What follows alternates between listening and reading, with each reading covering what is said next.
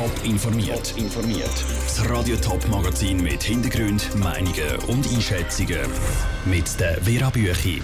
Wie es auf dem Sentis nach der grossen Lawine weitergeht und ob das CO2-Gesetz dank dem Ständerat doch noch eine Chance hat. Das sind zwei von den Themen im Top informiert. Seit über 80 Jahren gibt es Sentis Schwebebahn jetzt schon.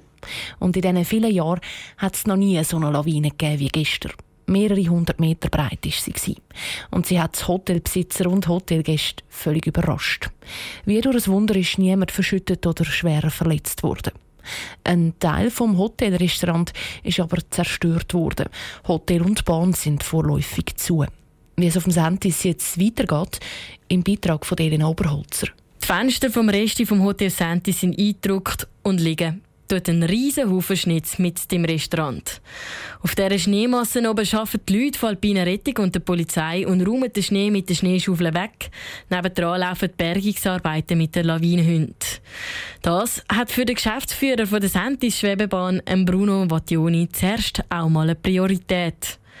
Wie es nachher genau weitergeht, ist aber noch nicht bestimmt. Wir sind da nicht unter Zeitdruck und insbesondere heute geht es darum, dass man einmal die Bergeaktion richtig und gut durchführen.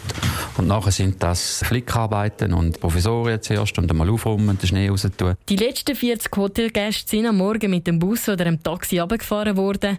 Nebst dem Hotel hat heute auch die Sentisbahn zugemacht.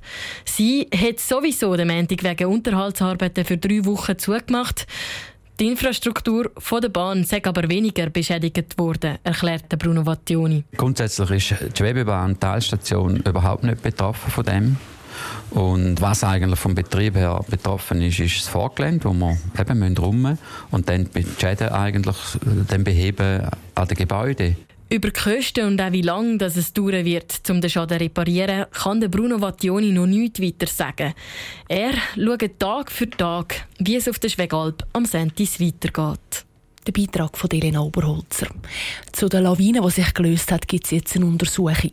Bis Resultate da sind, werden vorerst keine speziellen Massnahmen getroffen. Ein kolossaler Schiffbruch hat das neue CO2-Gesetz erst gerade im Nationalrat erlebt. Das Gesetz ist von links und rechts versenkt worden. Die einen haben scharfe Vorgaben zum Klimaschutz vermisst, zum Beispiel eine Flugticketabgabe. Der andere ist das Gesetz zu weit gegangen. Im Moment hockt jetzt die Ständeratskommission am Gesetz und im Ständerat könnte es eine mehrheitsfähige Lösung geben. Aus dem Bundeshaus berichtet Franziska Boser. Der Ständerat fährt beim neuen CO2-Gesetz wieder bei Null an. Das will sich im Dezember links und rechts im Nationalrat nicht können einigen Der Präsident der Umweltkommission im Ständerat, Roland Eberle, ist zuversichtlich, dass die kleine Kammer erfolgreicher wird sein. Wir stehen über der Sache vom Kleinkrieg, vom kleinen Schwarz-Weiß-Krieg. Wir haben jetzt eine Vorlage, die jungfräulich daherkommt. Wir wollen seriös, aber mit den nötigen, auch zeitlichen Perspektiven an diesem Thema arbeiten. Es hat keinen Wert, wenn man jetzt etwas übers Knie bringt, zum Schluss auch scheitern. Inhaltlich hat sich die Umweltkommission noch nicht festgelegt. Ausser auf das Ziel, dass man den CO2-Ausstoß auch im Inland reduzieren will. Wir werden versuchen, aus den Kosten, die hier entstehen, wenn wir einen höheren Inlandanteil an diesen Treibhausgasen reduzieren dass man einen Teil von diesen Kosten kann positiv ummünzen und da ich sage mal, Wirtschaftsperspektiven kann auslösen damit, also insbesondere in der Umwelttechnologie. Zeitnah wird sich die Kommission mit ihren Beratungen bis etwa im Herbst. Zeit, wo der Umweltschutz eigentlich gar nicht hat, warnen Umweltschützer immer wieder. Trotzdem ist die grüne Präsidentin Regularitz nicht unglücklich mit dem gemächlichen Tempo vom Ständerat. Das Wichtige ist, dass Bewegung drinnen ist. Und äh, das ist ja unsere Hoffnung. Wir haben es wirklich abgelehnt im Bewusstsein, dass der Ständerat es nur noch besser machen kann. Wir werden uns natürlich nach den Wahlen vom Oktober 2019 dafür einsetzen, dass wir es noch besser machen können. Aber dazu brauchen wir auch Verschiebungen im Parlament. Je später sich der Ständerat nämlich auf neue Gesetzesvorschläge einigen kann, desto später kommt das Geschäft wieder zurück in den Nationalrat. Und dann haben die Grünen womöglich ein paar Sitze mehr grosse Kammern. Angst vor so einer Verschiebung im Parlament hat der SVP-Nationalrat Christian Imark nicht. Überhaupt nicht. Wenn das Geschäft erst nach den Wahlen wieder zurückkommt in den Nationalrat, dann ist es so. Und dann muss dann tut man mit denen Mehrheitsverhältnis schaffen, wo dann das Volk beschlossen hat.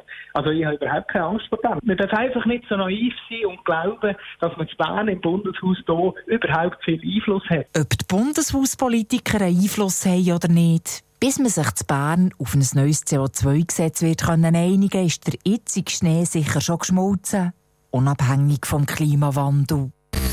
Top informiert, auch als Podcast. Mehr Informationen gibt's auf toponline.ch.